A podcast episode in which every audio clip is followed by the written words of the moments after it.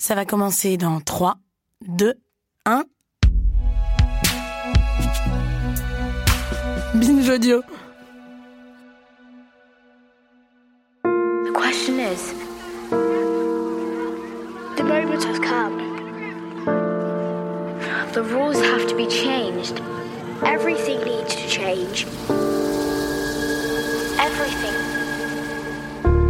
Mes très chers amis, à Seyan cet été, un village du Var, les habitants devaient consommer 150 litres d'eau maximum par jour à cause de la sécheresse. Si vous dépassiez cette limite, la mairie réduisait votre débit d'eau. Je rappelle qu'il est illégal de couper l'alimentation en eau d'une habitation.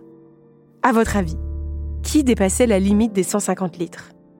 Les villas somptueuses, avec piscine et végétation luxuriante à entretenir. Notamment une, où aurait même séjourné Lady Di selon la légende, qui utilisait 23 000 litres d'eau par jour. 23 000 Notamment pour pouvoir arroser son jardin exotique. C'est le maire lui-même qui a dû venir réduire le compteur d'eau car les techniciens du service étaient terrorisés.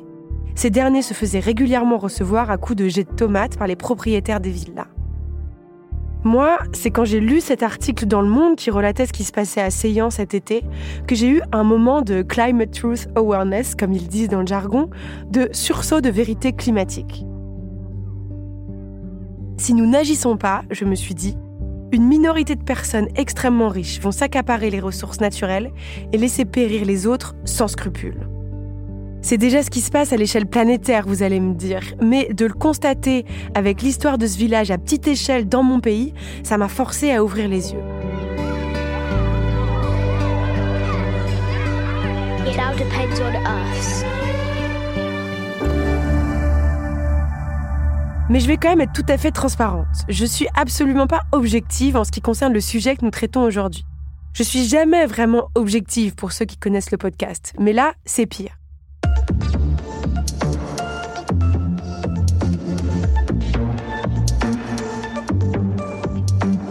Depuis que j'ai entendu parler de l'histoire de Seuillan, j'ai rejoint moi aussi l'activisme écologique à mon petit niveau. J'ai participé au blocage du périphérique le 11 novembre avec dernière rénovation et j'ai rejoint un groupe autonome qui dégonfle les pneus de SUV la nuit. Je vous le dis pour être totalement transparent pour vous dire d'où je parle. Parce que l'urgence de la situation m'est apparue comme tellement brûlante qu'il fallait absolument que je fasse quelque chose. Autre chose que parler dans un micro. Mais est-ce que c'est la meilleure stratégie? Jeter de la soupe, bloquer les périphes, est-ce que cela peut vraiment avoir une influence politique? La désobéissance civile a-t-elle déjà obtenu des victoires dans l'histoire? Y a-t-il un risque de se mettre les Français à dos? La désobéissance civile est-elle notre dernière chance pour sauver notre planète?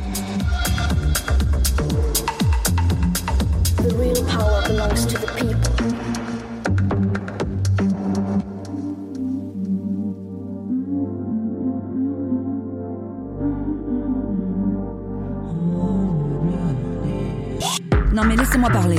C'est vraiment insupportable. On peut plus rien dire. Vraiment, c'est n'importe quoi. On peut plus rien dire. Et la prochaine fois, ça sera quoi?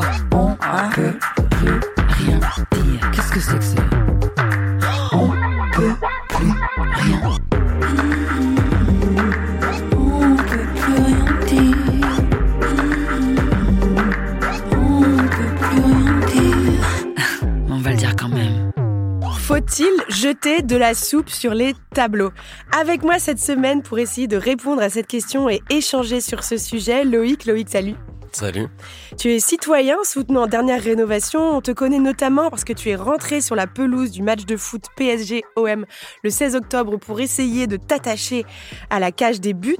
Euh, Loïc, je précise que je t'appelle par ton prénom, non pas par mépris, mais parce que c'est comme ça que le veut la, la tradition militante. À nos côtés aussi Paloma Maurice. Salut Paloma. Salut.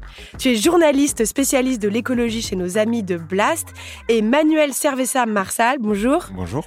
Tu es sociologue, auteur de Résister, petite histoire des luttes contemporaines paru en septembre 2022 et de Désobéir en démocratie.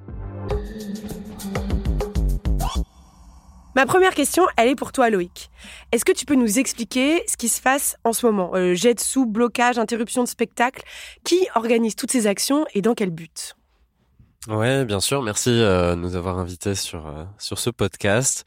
Euh, je viens parler au nom de la campagne de résistance civile Dernière Rénovation. C'est une campagne de résistance civile française qui est née en avril 2022, en même temps que le réseau du même nom A22 pour avril 2022, qui regroupe 11 pays qui sont tous simultanément entrés en résistance civile avec des campagnes et des modes d'action que tu viens de citer. Donc des choses assez choquantes parfois, troublantes ou qui peuvent sembler déranger les populations comme les blocages d'autoroutes, euh, euh, sans parler aussi des, interventions sur les événements sportifs. Euh, et, en fait, on fait tout ça parce qu'on a l'impression que tous les autres moyens ont été éprouvés et ne marchent plus. Dernière rénovation, c'est une organisation financée par le Climate Emergency Fund qui demande la rénovation thermique des bâtiments. Le secteur du bâtiment représente en effet à peu près 20% des émissions de gaz à effet de serre du pays, et les passoires thermiques coûtent une fortune à chauffer, contraignant certaines Françaises ou certains Français à devoir choisir entre manger et se chauffer.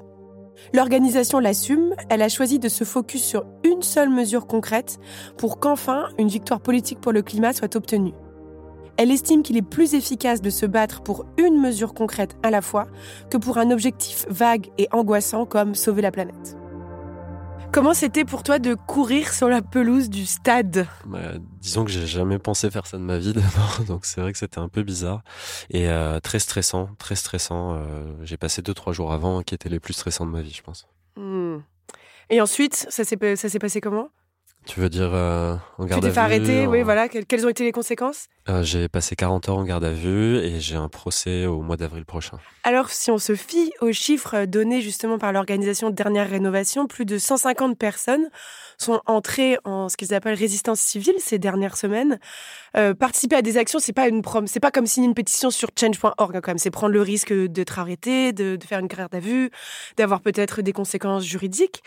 150 personnes, Manuel Servasa, Est-ce que c'est un chiffre euh, qui est signifiant? Est-ce que ça veut dire que est-ce que c'est différent du nombre de personnes qui sont d'habitude prêtes à passer à des actions comme ça avec des conséquences euh, différentes? Bah, C'est à la fois euh, très peu et en même temps c'est énorme. C'est très peu parce qu'effectivement quand on regarde les grandes manifestations nationales en France, quand il y a une réforme du gouvernement sur les retraites ou ce genre de choses, ça met euh, des centaines de milliers, parfois des millions de personnes dans la rue. Donc, quand on compare à 150, effectivement, ça peut pas être groupusculaire.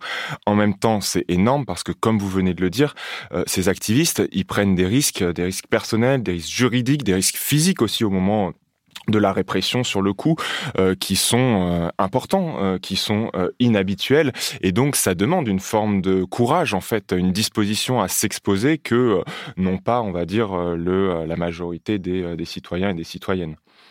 Quel est le sens derrière ces actions euh, symboliques, peut-être, Loïc? Il y a des gens peut-être qui ne comprennent pas le lien entre bloquer un, événement sportif ou interrompre un événement sportif et le climat. Ah bah écoutez, je vais mettre fin à une longue discussion puisqu'on a beaucoup abordé ça sur les plateaux. C'est euh, ils nous demandent tous quel est le rapport effectivement entre ces modes d'action et euh, le sujet, qui est quand même la rénovation thermique des bâtiments. Je rappelle que ce réseau euh, A22 donc a des luttes locales spécifiques, mais en France, on se bat pour ce chantier-là qui représente 20% des émissions nationales et euh, quasiment 45% de toute la consommation énergétique du pays. Donc c'est un, chantier prioritaire si on veut réussir cette transition écologique et sociale. Et quel est le rapport? Malheureusement, quasiment aucun. C'est-à-dire qu'on est complètement conscient que c'est absurde d'avoir en arrivé là à bloquer des gens sur les autoroutes à intervenir dans des événements sportifs euh, de manière assez spectaculaire. Et si on pouvait faire autre chose, et on l'a essayé d'ailleurs, euh, eh bien on le ferait, mais ça ne suffit plus aujourd'hui. Comment on définirait le concept de résistance civile, Paloma Moritz? Alors on parle à la fois de désobéissance civile et de résistance civile, hein, euh, donc euh, bon voilà. Mais euh, mais la, désobéissance civile, bah, il y, a plusieurs penseurs, notamment Henri David Thoreau, qui, qui en sont à l'origine et qui lui, par exemple, à la base avait fait de la prison parce qu'il avait refusé de payer ses impôts aux États-Unis parce qu'il ne voulait pas participer à la machine coloniale, mais aussi aux guerres qui avaient lieu à l'époque. Et, et donc ne, ne, ne, pas être consentant en fait à, à payer de l'argent pour que le gouvernement mène un certain nombre d'actions euh, à l'international.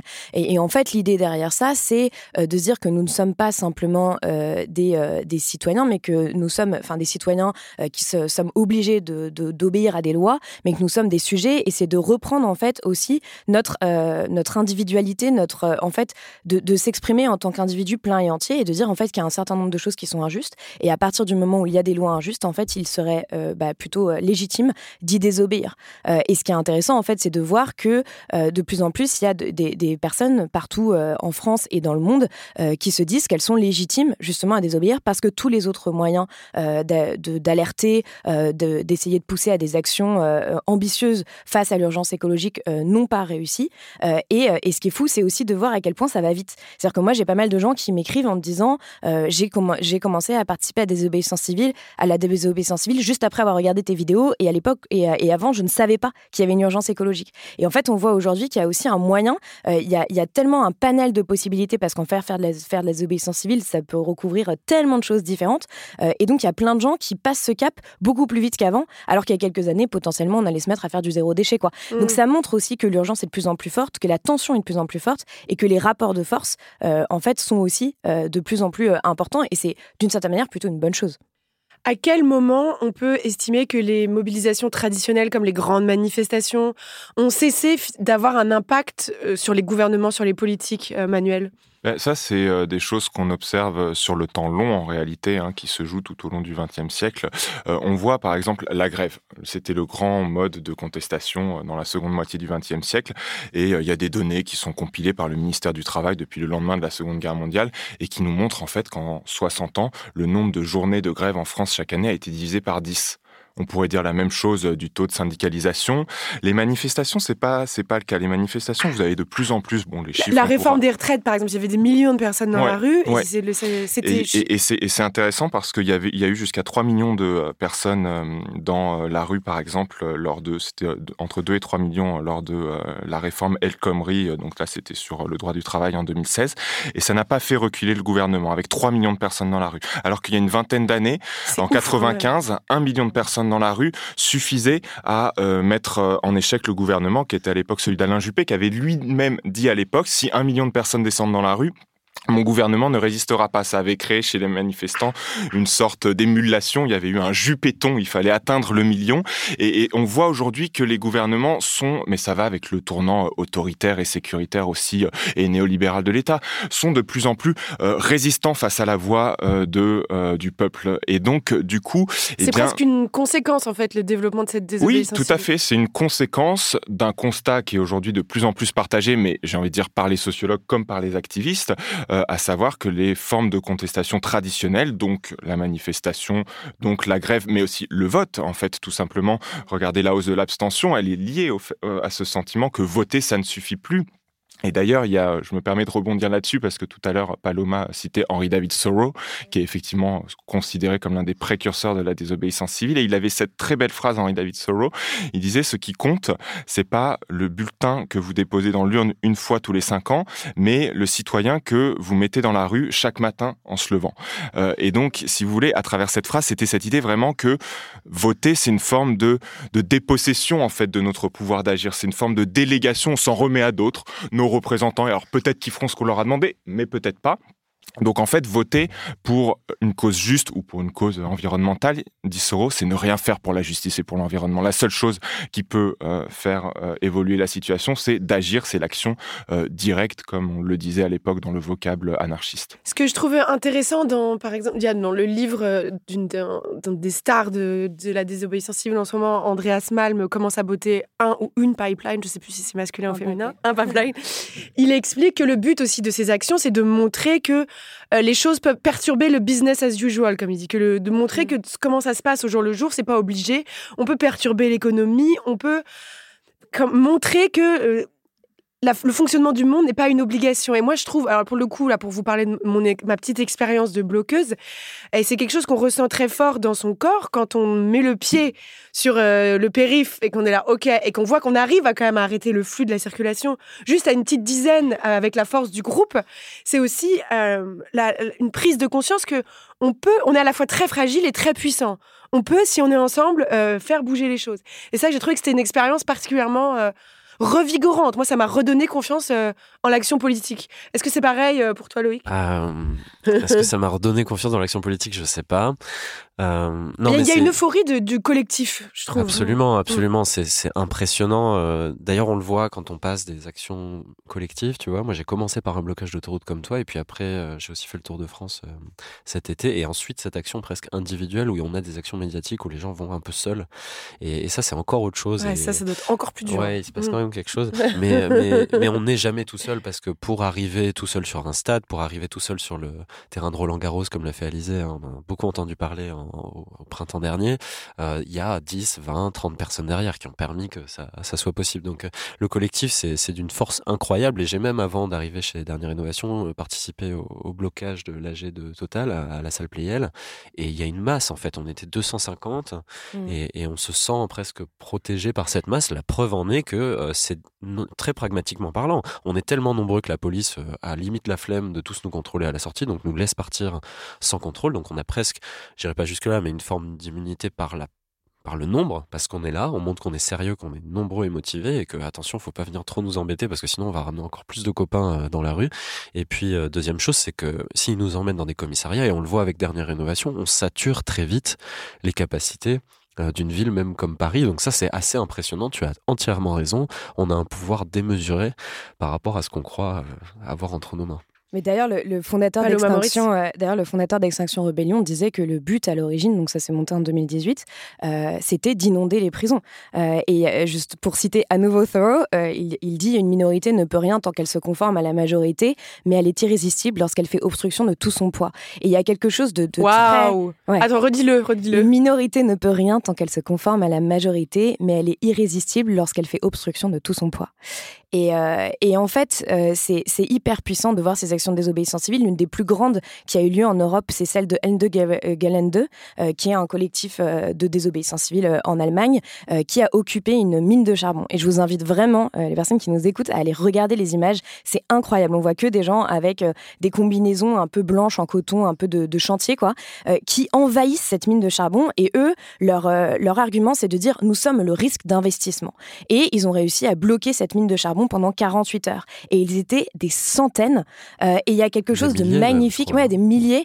Euh, vraiment, on, voit cette espèce d'énorme creux qui est, complètement contre nature en fait. Euh, et, ces personnes qui essaient de reprendre leurs droits, leurs droits et qui disent voilà, nous sommes la nature qui se défend et, qui sont au milieu de cette mine. Et c'est aussi hyper fort. Enfin, moi, j'ai vraiment pleuré en voyant ces images de voir aussi la, force de la répression et de, voir ces personnes qui se tiennent les unes attachées aux autres parce que c'est aussi un, des, une, une, des actions des obéissances civiles, c'est de s'attacher les uns aux autres pour ne pas pouvoir être évacués. Et quand on les voit être gazés à bout portant, euh, c'est d'une violence euh, inouïe. Mais on voit aussi que ça, ça réussit parce que de plus en plus, en fait, les industriels fossiles craignent ça. Et ça a été prouvé que, par exemple, euh, les actions de désobéissance civile contre les industriels fossiles ont été celles qui ont le mieux fonctionné pour le moment. Euh, tout à l'heure, tu citais euh, une, euh, un des préceptes de Extinction Rébellion qui est nous voulons saturer les, commissariats. Qu'est-ce que ça veut dire? Ça veut dire que le, le, fait de passer en garde à vue ou le fait d'être arrêté fait partie quelque part de, de la stratégie? Oui, alors effectivement, bon, ça, c'est cette idée de saturer comme ça les prisons, c'était déjà présent euh, chez Gandhi, chez Martin Luther King, il l'avait fait hein, pendant le mouvement des droits civiques, hein, euh, et puis José Bové. Quand il y en a un qui se fait arrêter, en fait, arrivait avec une liste et il disait nous aussi, on veut, euh, on veut être emprisonné. Et à un moment, c'est juste plus possible, et ça montre l'absurdité qu'il y a à réprimer en fait des individus. Donc, c'est une idée qui, qui est assez ancienne chez euh, quelque chose qui était très fort euh, chez Martin Luther King, c'était euh, de, jouer comme ça stratégiquement avec la prison. En fait, il avait conscience de ce qu'il représentait pour le mouvement. C'était le leader, le tribun de ce mouvement. Il savait qu'en allant en prison, il avait conscience aussi de l'aura de sainteté presque qui entourait sa personne. Et ce qu'on observe de manière assez intéressante, c'est que c'est dans les moments de creux pour le mouvement des droits civiques que Martin Luther King fait systématiquement le choix de faire une action dont il est à peu près certain qu'elle va le conduire en prison et que ça va susciter un émoi national et même international autour de cette figure euh, du martyr, euh, de l'innocent qu'on condamne injustement. Donc il y a aussi euh, le fait de savoir ruser avec ça en fait et de savoir euh, jouer tactique en fait. Parce que parfois on entend et ça c'est quelque chose qui me qui me déplaît un peu chez certains théoriciens philosophes de la désobéissance civile on entend que pour que votre action soit légitime il faut que vous en assumiez euh, les conséquences pénales et que donc vous alliez euh, de votre plein gré en prison. C'est une idée qui est en total décalage avec ce que professait Gandhi ce que professait Martin Luther King et ce que professait Thoreau qui n'ont jamais dit on a un devoir d'aller en prison. Il luttait contre des lois injustes, donc à partir du moment mmh. où on les met en prison, c'est tout aussi injuste. Il disait simplement, voilà, il y a un usage comme ça, parfois tactique ou stratégique, euh, de la prison afin d'élargir le mouvement. Loïc? Ouais, alors il faut quand même revenir un peu à la racine parce que là on parle de technique marketing, de stratégie, de concept autour de ces mouvements, mais euh, le, le, cœur, ce qui fait que moi et beaucoup d'autres on a fait ce qu'on a fait, c'est juste qu'on a peur euh, pour nos proches et pour notre avenir proche là qui arrive. Donc c'est même on se pose même pas la question de la prison, des procès, etc. C'est des conséquences qui découlent. Euh, on est conscient quand on y va que c'est un risque et on est conscient que c'est un risque quasi certain d'ailleurs, mais c'est pas du tout. Euh, en tout cas, mais vraiment, hein, on, on cherche pas une technique marketing ici. C'est juste et tous ici, j'imagine qu'on va sûrement être d'accord, c'est que dans dix ans, on va avoir un milliard de personnes sur les routes, là, si on fait rien avec un scénario à, plus 3 degrés euh, d'ici quelques années.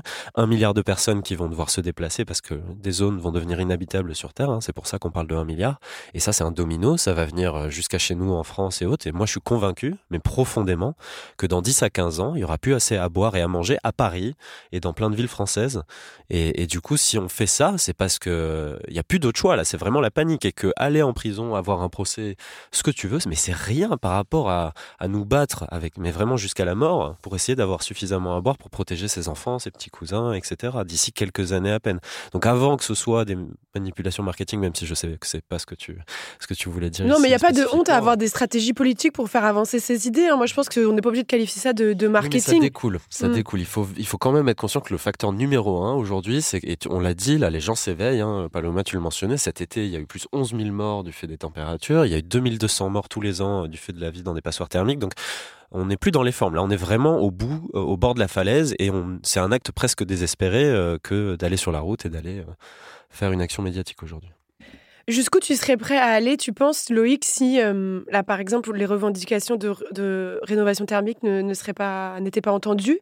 Est-ce que tu penses que le, mouvement pourrait aller vers davantage de sabotage de biens matériels? Est-ce qu'il y a, est-ce qu'il y a une possibilité d'escalade? Alors, je ne vais pas parler pour euh, Dernière Rénovation, qui est un mouvement non violent pour le moment, et la stratégie se construit euh, avec les, autres membres. Mais moi, personnellement, j'irai jusqu'au bout parce que on est en train d'opposer nos formes d'action non violentes à une forme de violence étatique complètement banalisée aujourd'hui, où on a ces millions de morts qui s'annoncent même en France d'ici quelques années. Donc c'est horrible. Il y a pas, on peut pas faire plus violent que ça.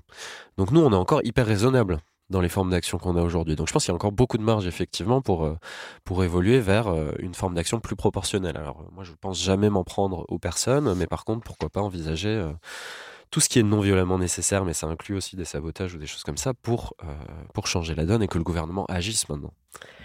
Alors, j'aimerais aborder une question peut-être que, qui est un peu délicate sur la question de qu'est-ce qui rend légitime euh, le fait de se dire cette loi, je la trouve injuste. Euh, il y avait une députée Renaissance euh, sur un plateau télé qui disait Qui décide de quelle action est juste pour avoir recours à la résistance civile? Qu'est-ce qu'on dirait si demain des manifestants anti-IVG allaient bloquer le périph' Voilà, Maud Bréjon. moi, je précise dans mon âme et conscience, je ne suis pas d'accord avec elle. Dans mon cœur, je suis là, mais non, ça n'a rien à voir. Mais faisons l'effort quand même de, se pencher sur cette argumentation et d'essayer d'y répondre. Quel est, qu'est-ce qui différencie ces, ces actions? Qu'est-ce qui est légitime de désobéir? Paloma Moritz bah, Je pense que ce qui est légitime de désobéir, c'est de se dire qu'aujourd'hui, euh, le combat qui est mené par toutes les personnes qui font des actions de désobéissance civile ou qui alertent face à l'urgence écologique, c'est un combat pour la vie.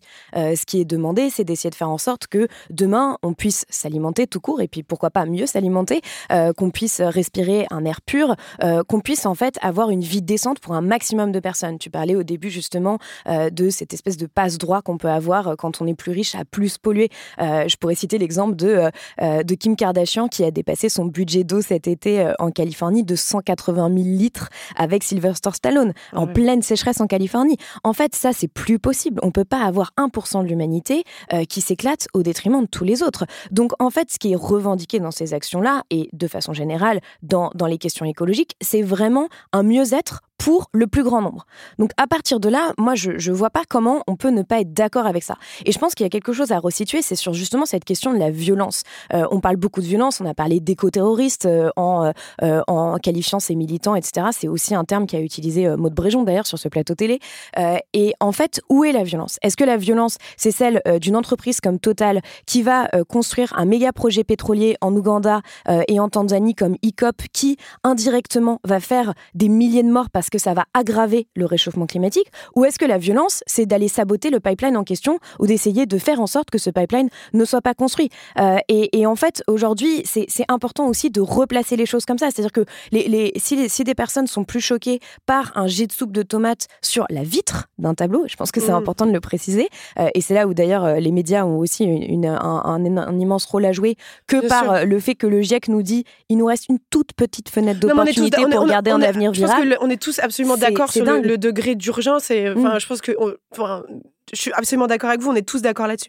Je pense que par contre, il est légitime de s'interroger sur pourquoi, euh, enfin, Manuel, est-ce que dans l'histoire, ce sont des questions qui se sont posées sur qu'est-ce qui, qu'est-ce qui, qu'est-ce qui crée le déclencheur même, qu'est-ce qui crée cette légitimité à désobéir? Euh, Si je reviens à la question que, que vous posiez euh, juste avant, parce que c'est vrai que souvent, quand on commence à justifier des actions de désobéissance civile qui sont des actions de gauche ou écolo, c'est la première objection qui vient, c'est et la droite et, l'extrême droite. quand c'est des voilà, quand c'est des anti-IVG, je précise qu'on se reconnais pas du tout. Moi, je suis pas politisé, par exemple. Tu vois, j'étais, euh, je me reconnais pas à gauche comme militant. Tout ça, c'est des termes qui me sont étrangers. Tu vois. Moi, je suis juste un citoyen qui sont inquiet pour mon avenir. Il faut, faut, aussi dépolitiser ses actions. C'est pas le cas. il y a beaucoup de citoyens qui viennent de partout et qui sont pas. D'accord. Mais pour moi, la citoyenneté, c'est une qualité politique en fait que tu. Oui, mais tu parles de gauche et de choses comme ça, de droite. Non, non, il y a oui, vraiment. Euh, D'accord. Mais c'est pas, c'est quelque chose de très noble à mes yeux, la politique. C'est pas, euh, c'est pas, enfin, et c'est pas ce que font les élus en fait. Les élus, ils font de la gestion en fait de l'ordre établi. Ils font pas de la politique. Toi, ce que tu fais à travers tes actions, je pense que c'est politique. Voilà. Ce, que, ce que fait Emmanuel Macron, c'est il gère l'état du monde, mais ça, c'est pas, c'est de la police, c'est de la domination, mais c'est pas de la politique pour qu'il n'y ait pas de malentendu entre nous. Et euh, non, non, non, non, mais euh, c'est un point qui est important parce qu'effectivement, enfin, c'est vrai que pour moi, dans euh, cet activisme, il y a une forme, il y a une dimension politique, mais qui s'assume pas toujours comme telle, et ça transparaît un petit peu euh, dans ton propos tout à l'heure quand on parlait de stratégie et que je disais oui, on peut jouer sur la prison. Il y avait rien de dégradant là-dedans à mes yeux et tu l'as pris, mais c'est un malentendu qu'on est en train de lever. Tu as parlé c'était du marketing, mais en fait c'est pas, il y, a rien de mal en fait quand tu fais de la politique et à nouveau c'est une chose noble à ruser un peu. On oublie de rappeler la première chose qui a amené à Martin Luther King et autres dans la rue.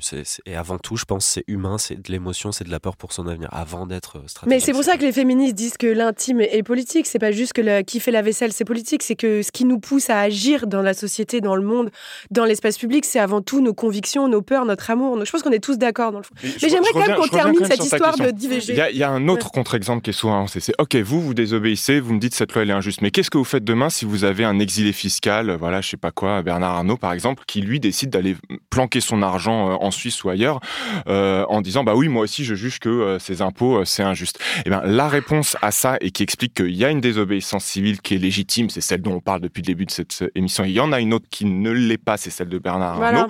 C'est que dans un cas, vous œuvrez pour le bien commun, pour une chose aussi simple que la justice, et dans l'autre, vous œuvrez pour vos intérêts particuliers. Et je crois que tout le monde sera d'accord que l'évasion fiscale, c'est euh, de l'intérêt particulier et euh, préserver les possibilités euh, d'habitabilité pardon de la terre et de la vie sur terre, euh, c'est quelque chose qui relève du bien commun. Et donc c'est pour ça il y a illégalité et illégalité. Oui, la survie de tous, c'est pas une idéologie, selon moi on peut on peut objecter qu'après si c'est euh, si on veut se battre pour des convictions ou des personnalités politiques, là c'est autre chose quoi. Et on peut dire la même chose des suffragettes. Hein. Obtenir euh, les, des droits de vote pour les femmes, c'est quand même euh, justement faire en sorte que les, toutes les femmes puissent, puissent exercer leur citoyenneté de façon pleine et entière. Oui. C'est, ça n'est pas de.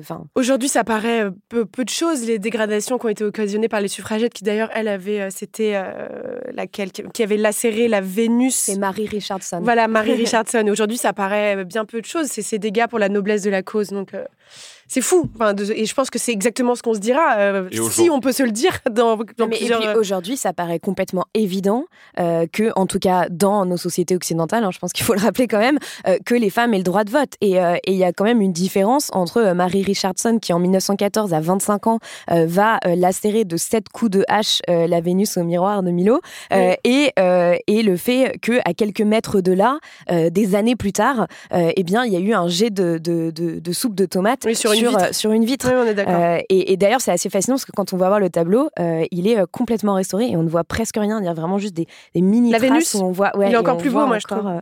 il est encore plus beau. on se souvient d'un membre de Extinction Rébellion qui avait tweeté en 2019, enfin je sais pas si vous vous en souvenez, mais en tout cas je vous l'apprends peut-être, Nous sommes ingénieurs, nous sommes avocats, nous sommes médecins, nous sommes tout le monde. Il est souvent reproché au mouvement de désobéissance civile d'être un peu blanc et bourgeois. Pourquoi? Paloma? Euh, alors, bah, la, la, question, c'est pourquoi c'est leur est reproché et est-ce que c'est réel? Euh, Moi, je n'ai pas euh, connaissance, en tout cas aujourd'hui, de travaux qui ont été menés euh, sur la sociologie de ces, désobé enfin, de ces mouvements de désobéissance civile euh, et la proportion de blancs non blancs. C'est vrai qu'il y a quand même essentiellement des blancs. ça, ça, on peut le voir en fait quand on, voit les images. Mais, mais sur la sociologie, c'est assez, c'est assez intéressant. C'est-à-dire que moi, ça m'est arrivé de, de participer à des formations de désobéissance civile et aussi de d'aller à des actions, euh, notamment d'Extinction Rebellion. Et, euh, et, en fait, c'était fascinant de voir euh, qu'il y avait, par exemple, des anciens banquiers, des, des personnes qui ont 60 ans, 70 ans, qui sont retraités. Enfin, il y a une sociologie qui est quand même très, très différente. Après, c'est une sociologie qui est quand même plutôt, oui, soit CSP+, soit ce qu'on peut appeler, ce qu'on appelait au moment de Nuit debout, les intellos précaires, quoi. donc, c'est des gens qui sont qui n'ont pas beaucoup d'argent, mais qui sont plutôt diplômés et donc du coup qui ont eu accès aussi à ce savoir. Et, je pense que, en fait, l'une des raisons pour lesquelles, justement, pour le moment, les personnes qui, s'investissent dans ces actions-là ne sont pas représentatives de la population, c'est de un, parce qu'on n'a pas le même euh, degré de, euh, de, de, connaissance et, de, et, en fait, de niveau d'alerte sur l'urgence euh, en fonction aussi de notre milieu social et de là où on grandit, parce qu'on n'a pas les mêmes accès aux informations, mais aussi on n'a pas forcément le même temps. je veux dire, quand on fait des études ou quand on a un petit peu d'argent de côté ou autre, bah, on a beaucoup plus de temps pour aller mener des actions de désobéissance civile euh, que quand euh, on travaille H24 euh, et que on a à peine le temps d'aller faire les courses. Il faut aussi pas avoir peur de la police. Du coup, si on, si on a été contrôlé par, les policiers toute son adolescence, qu'on a été victime de, du racisme de certains policiers, on n'aura pas envie d'aller faire une garde à vue. Enfin, il y a aussi ça quand même. Il faut avoir un certain privilège pour pouvoir mener ces actions. Oui, oui, oui, tout à fait. Mais je crois que Paloma a dit l'essentiel. Enfin, voilà, le, le, le, portrait sociologique. Bon, on a, en fait, on a des enquêtes qui sont assez localisées, collectif par collectif Bon voilà, et quand on compile tout ça, oui, on voit se dessiner un profil que vous venez de, dresser. Bourgeoisie, c'est, oui, il y a des, en fait, il y a, beaucoup de choses. Il y a tout, il y a beaucoup de choses. Mais c'est vrai que la blanchité de ce mouvement est quelque chose, pour le coup, euh, ça qu'on qu'on retrouve et que oui, bah oui, c'est une forme de privilège, ça préserve. Enfin, moi, pendant ma thèse, j'ai passé deux ans avec un collectif qui menait une action par semaine à chaque fois, il y avait une, dizaine de personnes, une quinzaine, une vingtaine. Et c'est vrai qu'il n'y a pas eu euh, un seul procès. Alors, il y a eu quelques gardes à vue, euh, bon, pas 40 heures, c'était quand même un peu moins, mais il n'y a pas eu un seul procès sur euh, plus de 70 actions en deux ans. C'était assez, assez étonnant. On a du mal à imaginer qu'un jeune racisé, puisse échapper aussi facilement que ça à des peines. Donc, mais alors, c'est là qu'il faut peut-être aussi resituer ce qui se passe aujourd'hui en France dans une histoire plus longue de la désobéissance civile, parce que on n'est pas, enfin, quand on, on pense à l'Inde sous euh, colonisation britannique ou quand on pense aux Américains dans un pays ségrégé, là pour le coup, euh, les personnes qui mettaient euh, en place ces actions de désobéissance civile elle faisait partie euh, des mm. euh, échelons euh, inférieurs, prolétaires, racisés de la société. Mais la grande différence avec ce qui se passe aujourd'hui en France, c'est qu'à l'époque, là, aux États-Unis et en Inde, on avait vraiment affaire à une désobéissance civile de masse. C'est-à-dire que c'était des actions de désobéissance civile qui s'accompagnaient de journées de... Parce que c'est pas la désobéissance civile toute seule, ça s'accompagne en général de manifestations, ça s'accompagne de journées de grève générale. et c'est, on parle de campagnes sur plusieurs années qui mobilisent des dizaines, voire des centaines en fait de milliers de personnes. Et donc là, peut-être que ce cap est un cap qui, bah, on, l'espère, je l'espère en tout cas, sera franchi euh, un jour en France et dans nos pays. Mais il n'a pas encore été Est-ce que tu crois que c'est possible d'envisager qu'un jour vont se rejoindre euh, le mouvement, la génération climat, comme on l'appelle, faute de mieux, même s'il y a pas, enfin même si c'est assez réducteur, et le mouvement de, des gilets jaunes, on va dire, enfin qui est une, une convergence des luttes. Euh, ça, je pense que là, l'Élysée, il serait en PLS, quoi.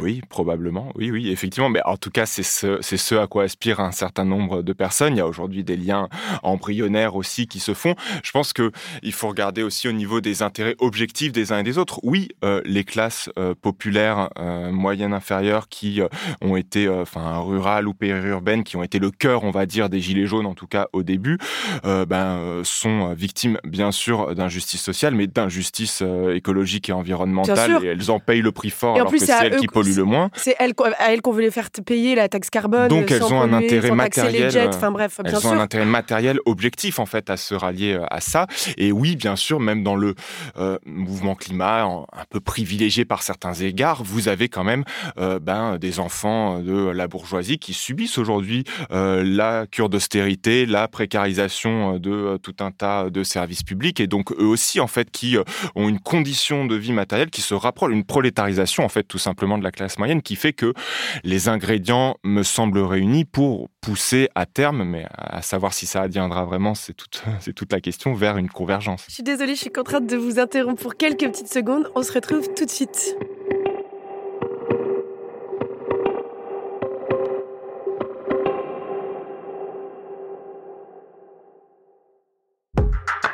Merci d'être avec nous, c'est toujours On peut plus rien dire. Nous sommes en train de nous demander si nous devons jeter de la soupe sur les tableaux ou sur les vitres des tableaux avec Paloma Moritz de Blast, Loïc de Dernière Rénovation et Manuel Servassa Marzal qui est sociologue. J'aimerais qu'on aborde maintenant le lien euh, entre climat et capitalisme. Alors je sais que ça fait le sujet de thèse euh, dit comme ça, mais la petite histoire que j'ai racontée en, introduction euh, sur Seyant, est-ce que tu disais tout à l'heure Paloma sur sur Kim Kardashian qui dépense, enfin qui utilise des centaines et des milliers de litres d'eau en pleine sécheresse, ça nous montre à quel point il y a un lien quand même entre les riches de, ce monde, le 1%, et les enfin, et l'urgence climatique. Est-ce qu'on va pouvoir sauver la planète sans renverser le capitalisme? Je sais que c'est une vaste question qui vous a. S'il y a quelqu'un qui veut se lancer, vas-y Loïc. ouais, c'est un peu le sujet. Euh, moi, je suis à nouveau primo militant depuis quelques mois. J'avais pas fait de marche pour le climat euh, jusqu'en mars de cette année. Donc j'ai découvert tout ça et j'étais très naïf. Et en faisant ces actions dernière rénovation et en passant, on est passé sur beaucoup de plateaux et, et euh, dans des émissions de radio, euh, ça m'a fait réfléchir à beaucoup de choses. Et là récemment, j'ai lu des trucs et je, je me rends compte, à peine maintenant, qu'en fait c'est pas du tout l'intention d'un Emmanuel Macron, d'une Elisabeth Borne et d'un élu quel qu'il soit de faire des efforts pour le bien commun. Moi, je vois la chose de manière très simple. C'est aujourd'hui, le gouvernement est là pour défendre les intérêts privés des grands groupes, des milliardaires. Donc ça paraît cliché, mais c'est le cas. C'est-à-dire que quand on est élu président de la République, on a un entretien dans la résidence privée, l'hôtel particulier de un tel un tel pour vérifier qu'il va bien remplir sa feuille de poste pendant son mandat. Donc ce sont des intérimaires ces gens-là et aujourd'hui donc comment est-ce qu'on fait pour défendre l'intérêt privé? On met le plus d'obstacles possible entre nous qui sommes la caste, l'oligarchie dominante, et Monsieur Tout-le-Monde, qui souffre. Manuel, dans un livre, tu expliques que lors des précédents effondrements de civilisation, que ce soit l'Empire romain, les Mayas, l'île de Pâques, etc., les les individus les plus aisés mettent toujours deux à trois générations avant d'être touché par ce qui touche déjà le, reste, le reste du, monde. Est-ce que c'est ce qui est en train de se passer avec le, 1% Oui, effectivement. Alors bon, là, je prends la parole moins en tant que sociologue qu'en tant que voilà citoyen engagé avec mes convictions politiques. Moi, je suis assez convaincu, pour répondre cash euh, à ta question, que oui, on, on, sauvera pas le climat sans renverser le capitalisme. Euh, pour, il euh, y, a effectivement, c'est ça la donnée qui le résume le plus, c'est que les plus riches, les 1%, si on les appelle comme ça, mais parlons des capitalistes, puisque c'est eux en fait qui possèdent l'essentiel des moyens de production dans nos sociétés contemporaines. C'est eux qui polluent le plus, mais c'est eux en fait qui en souffrent le moins et leurs enfants, leurs arrière-petits-enfants seront même protégés quand l'immense majorité de la planète sera euh, sous l'eau. Donc voilà, ça c'est un, point qui est important. Il y a euh, aujourd'hui un slogan qu'on voit parfois qui dit que l'écologie sans la lutte des classes, c'est du jardinage. Et on trouve la même déclinaison avec le féminisme sans la lutte des classes, c'est du développement personnel. J'aime à moitié ces slogans parce que c'est une vision assez bon sur le développement personnel ça me gêne pas mais sur le jardinage c'est une vision assez négative du jardinage je pense que bon voilà. Mais en même temps ça dit ça dit quelque chose de juste. Ça pointe le fait que euh, le défi euh, qui se présente devant nous il, il, faut euh, le rapporter à mmh. des causes qui sont des structurelles. structurelles. Et pareil sur, euh, je fais un petit écart, mais sur la question du féminisme, tout à l'heure tu parlais de privilège. Oui, cette notion de privilège que parfois on accuse d'être moralisatrice, en fait, elle n'est pas du tout moralisatrice. Il n'y a pas plus structurel que la notion de privilège, de privilège blanc, de privilège masculin, euh, de, qui, qui, qui, nous dit en fait qu'on peut bénéficier euh, du patriarcat, on peut bénéficier de l'ordre racial, quand bien même on aurait des idées qui seraient des idées tout à fait voilà antiracistes, tout à fait féministes, tout à fait progressistes. Et je pense que sur l'écologie, euh, pour sortir d'une écologie euh, bah, trop institutionnelle, trop réformiste, trop morale, si on peut utiliser ce terme-là. il faut aller vers une analyse du capitalisme en tant que structure économique et aussi une analyse bah, stratégique qui pense en termes de lutte des classes. Ce qui est très intéressant, c'est que c'est justement ce que propose l'écoféminisme, qui propose justement une société qui ne serait pas basée sur la prédation des ressources naturelles ou la prédation des personnes euh, minorisées. Euh, est-ce que est-ce que c'est par ça qu'il faut remplacer le, capitalisme, Paloma Moritz, si on y arrive Bah oui, complètement. En fait, le, capitalisme néolibéral est basé euh, sur l'idée que euh, plus c'est toujours mieux, euh, et, et à l'origine de la catastrophe en cours, puisqu'il est vraiment basé sur la combustion des énergies fossiles, et qu'aujourd'hui les entreprises au monde qui se font le plus d'argent sont des entreprises fossiles. Donc en fait, d'une certaine manière, elles n'ont aujourd'hui aucun intérêt à arrêter puisqu'elles font du profit. Et on voit aujourd'hui les profits records qu'il y a eu du fait de la guerre en Ukraine euh, de plusieurs euh, multinationales fossiles européennes, dont Total, etc. Euh, et, en fait, à partir de, ce moment-là, ces personnes-là n'auront pas envie d'arrêter. Et le problème, c'est que le système dans lequel on est, de un, nous réduit en tant qu'individu, c'est-à-dire qu'on est réduit à des producteurs-consommateurs, ce qui bah, entrave énormément de personnes et, crée énormément de malheurs, mais en plus détruit le vivant absolument partout au nom du profit. Donc on va aller détruire des forêts, on va aller tout prendre, on va aller tout récupérer.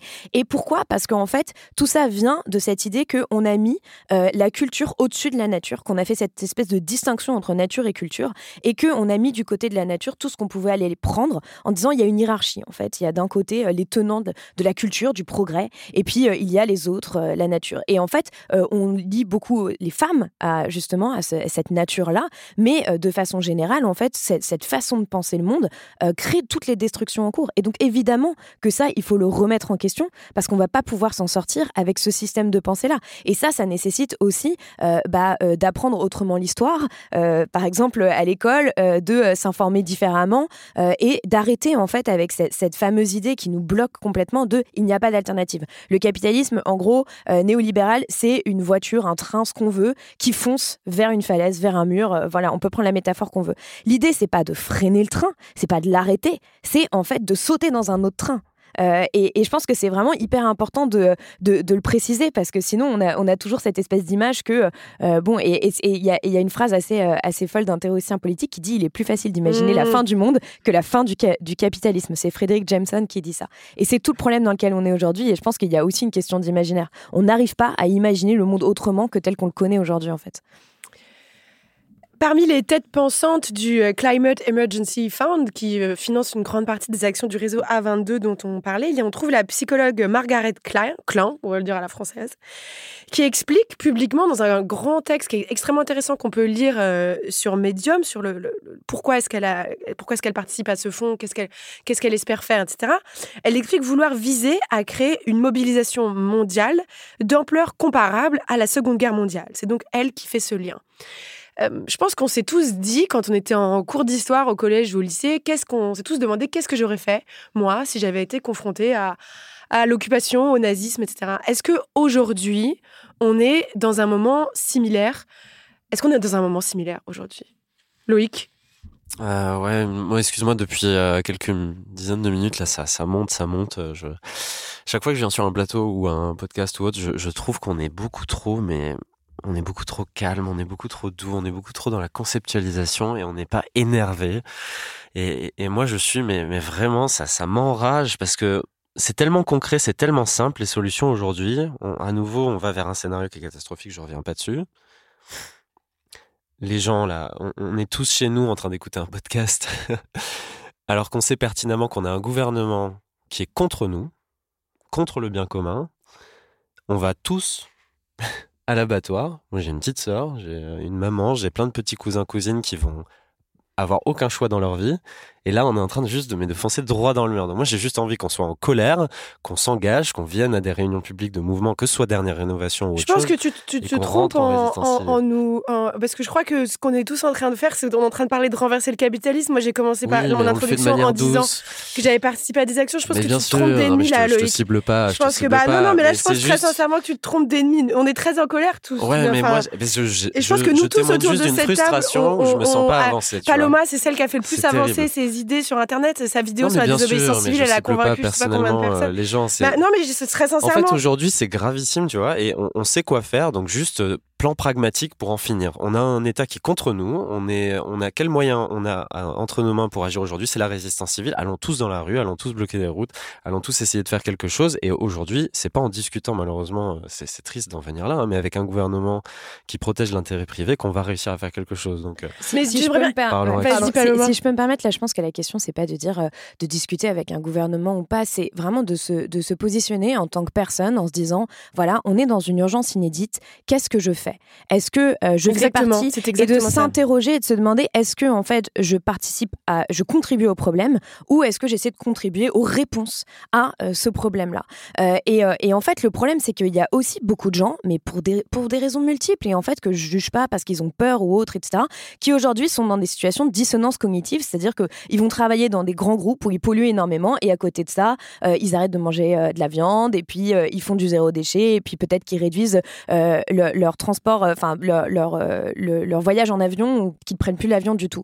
Euh, la, nécessité aujourd'hui, justement, c'est d'essayer de décaler un peu cette ligne-là de l'acceptable, je pense. Et qu'en fait, la résistance, la désobéissance, ça passe par mille choses. Ça passe en premier lieu par se dire je ne participe pas à un système qui oppresse le vivant sous toutes ses formes, euh, les humains comme les non-humains, et j'essaie de le faire de toutes les manières possibles et différentes. Et il y en a qui vont le faire en étant en, informant, il y en a qui vont le faire en bloquant des routes, il y en a qui vont le faire en, en, en essayant justement de négocier avec le gouvernement. Et d'une certaine manière, tous ces rôles sont utiles. La désobéissance civile, ça a toujours été un ingrédient euh, de, des grandes transformations de l'histoire, mais ça a été un ingrédient. Et il faut plein d'autres choses à côté. Euh, et il faut que chacun, justement, puisse utiliser ses, ses, ses, talents euh, de la meilleure manière possible pour le faire. Et en fait, tout le monde ne va pas bloquer les routes. Je pense qu'il faut être complètement réaliste là-dessus. Et, c'est hyper important qu'il y ait des gens qui le fassent. Parce qu'en fait, plus il y a de personnes qui vont mener ces actions de désobéissance civile, plus les personnes aussi qui vont justement être dans ces stratégies euh, de plaidoyer ou autres vont être entendues. Euh, euh, et, plus aussi, ça va donner de la force à, d'autres.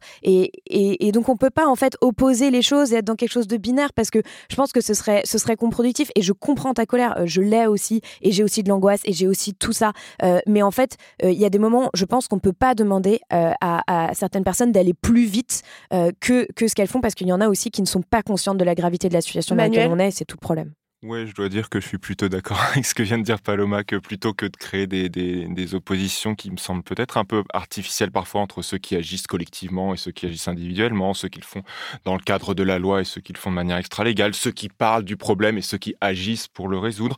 En fait, il faut plutôt faire attention au continuum en fait qu'il y a entre à chaque fois les deux pôles, parce qu'en en fait, il y a des gens qui parlent un jour et qui le lendemain euh, vont euh, ben, tout simplement agir. Il y a des gens qui un jour vont voter, alors on va leur dire t'es un vendu, tu contente de voter, voter c'est voilà, ça sert à rien, etc. Mais en fait, le lendemain, ils vont faire une action de désobéissance civile, puis après, euh, ils décident de boycotter les élections, puis un jour, ils reviennent aux élections, puis après, ils vont faire une action de sabotage. Et en fait, tout ça, ça circule de manière euh, assez fluide. Et la seule vraie opposition euh, ben, qui existe, c'est celle de ceux qui essayent de préserver ce système capitaliste, hétéropatriarcal et racial, et puis celles et ceux qui ont compris parfois euh, de manière euh, encore euh, tâtonnante, encore partielle, mais c'est un cheminement en fait. Personne, aucun d'entre nous ici n'est né en se disant tiens ben moi en fait je suis antiraciste, anti-patriarcat, anti etc. Enfin c'est des acquisitions qui se font progressivement et, et ça c'est un savoir-faire aussi militant, c'est-à-dire il faut pas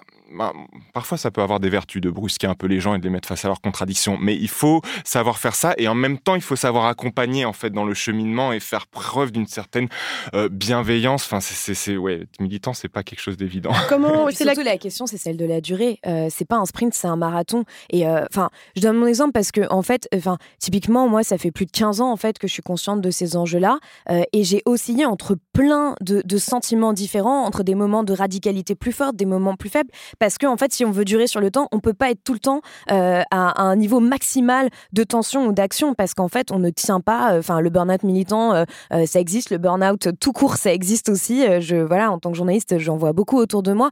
Donc c'est il y a aussi cette nécessité de trouver un juste équilibre, tout en restant en permanence indigné et intranquille. Hein. je pense que c'est très très important de ne jamais se résigner. et moi, l'une des choses sur lesquelles j'essaie de, de, de me battre avec Blast, c'est aussi de lutter contre l'apathie dans notre société et l'indifférence Comment convaincre, j'allais justement venir à cette question, autour de soi quand on est face au, déni climatique ou à la ou à la, je sais pas, quand les gens essaient de relativiser ou toujours de dire mais c'est pas de ma faute, c'est la faute de la Chine, c'est la faute de Nanani. Enfin, toutes les choses qu'on se dit pour, pour regarder ailleurs. Comment est-ce qu'on peut essayer d'éveiller les, consciences euh, autour de soi, à ton avis, Manuel? Parfois, ça passe par des actes, effectivement, plutôt que par des paroles, par des chiffres, par des arguments. Ça peut fonctionner. Hein. On est tous, on a tous une raison universelle et on peut être sensible à des chiffres et des arguments. Mais parfois, en fait, d'avoir quelqu'un euh, qui nous est proche et, qu'on voit et on s'y attendait pas forcément, ben, s'engager, euh, se mettre en danger, passer à l'action, ça peut créer comme ça. C'est pas instantané, mais ça crée des petits déclics. Ah tiens, lui il fait ça, ça, ça, élargit en fait euh, le champ des possibles. Ça élargit. Tout à l'heure, on parlait de notre imaginaire. Euh, voilà, ce monde-ci n'est pas le seul monde possible. Il y a des alternatives. Ça vaut au niveau, bien sûr, de l'ordre économique et politique, mais ça vaut aussi à travers des petits décalages dans nos modes de vie euh, et qui peuvent à nouveau un décalage tout simple, aussi simple qu'une pratique vestimentaire, une pratique alimentaire. Ça peut ensuite mmh. conduire à des formes de résonance plus collectives, plus politiques. donc bon, en fait, comment est-ce qu'on convainc? Fait, il y, a mille façons de, convaincre. Il faut les essayer les unes les autres. Ça dépend aussi du contexte et puis des personnes, tout simplement, qu'on a en face de soi. Je pense que l'un des meilleurs arguments, c'est de dire aujourd'hui que euh, la plupart euh, des euh, patrons de la Silicon Valley se sont achetés des bunkers de luxe un peu partout au monde et notamment ah en Nouvelle-Zélande pour, pour échapper à la catastrophe écologique. Et quand on se dit qu'en fait, les personnes qui, qui participent à ce système, qui ont créé ce système, sont aujourd'hui en train d'essayer de créer leur porte de sortie, ça pose quand même vraiment question. Et, et, je pense mmh. que justement, même des personnes qui sont qui ne veulent pas croire à l'urgence dans laquelle on est, si on leur dit ça, elles vont aussi la réaliser. Et ce qui est intéressant aussi, c'est que euh, il y a pas longtemps, je voyais un documentaire sur France 5 qui s'appelle La bataille du climat et il y avait un lobbyiste euh, qui, euh, qui finalement avait décidé de changer de bord au moment où on lui avait dit mais tu sais en fait si tu es capitaliste, tu as tout intérêt à croire à l'urgence écologique et à agir parce qu'en fait tu vas perdre beaucoup d'argent. donc d'une certaine manière, bon là, je, donne des, exemples un peu en, se marrant, mais mais parfois on peut aussi être confronté à des personnes comme ça qui croient à un système dur comme fer et qui disent non non mais attends tout va bien euh, et donc, en fait, il y, a, plein d'arguments en fonction des personnes avec qui on est. Après, c'est pas que des arguments. Je pense que c'est aussi d'incarner quelque chose. Euh, moi, quand j'en parle autour de moi, il y a plein de gens qui me disent jamais autant convaincu depuis que j'ai arrêté d'essayer de convaincre. Euh, et, donc, voilà. Donc, ça passe aussi, je pense, par, par le fait de montrer que, en fait, on peut avoir un mode de vie sobre, être engagé, être intransigeant sur énormément de choses et être heureux en fait. Euh, et moi, les personnes que je connais euh, qui sont les plus engagées sont des personnes heureuses. Et tous ces, et tous ces moments de marche, euh, de formation la désobéissance civile, d'action, sont des moments, en fait, où on vit des choses hyper fortes ensemble et on se lie les uns aux autres. Et on sait, en fait, que face au choc à venir, la chose la plus importante, ce sera les liens sociaux, en fait. Et si on n'a pas les liens sociaux les plus forts possibles, on ne résistera pas au choc à venir. C'est ça le plus important. Une belle formule pour euh, terminer notre conversation. Loïc, si on veut vous, rejoindre, comment fait-on Dernière rénovation ou un autre mouvement d'ailleurs pour euh, en citer d'autres, Extinction Rébellion ou euh, comment, comment faire? Euh, bah, venez, c'est très simple, justement, euh, tout à fait, venez vous renseigner, ça n'engage à rien. Il y a beaucoup de gens qui sont pas forcément dans l'action arrêtable et autres. Il y a beaucoup de formes d'engagement au sein d'un mouvement comme Dernière Rénovation. Ça fait des mois, justement, qu'on qu'on sensibilise les gens et que les, réunions euh, débordent. Donc, c'est bien, là, ça parle. Et venez à une réunion publique. Il y en a en centre-ville de Paris, il y en a dans plusieurs villes de France. Et vous pouvez à la fois être un support quelques heures par semaine ou bien vous engager à temps plein. Il y a des gens, malheureusement, mais sans aller jusque-là, qui ont quitté leurs études, qui ont quitté leur travail pour, pour sauver voilà, leur avenir puisque ça se joue maintenant, sous deux à trois ans, euh, comme vous le savez. C'est l'heure de nous quitter. Un grand merci à nos invités. Merci à notre chargée de production Charlotte Bex et merci à nos réalisatrices Quentin Bresson et Elisa Grenet. À très bientôt mes chers amis.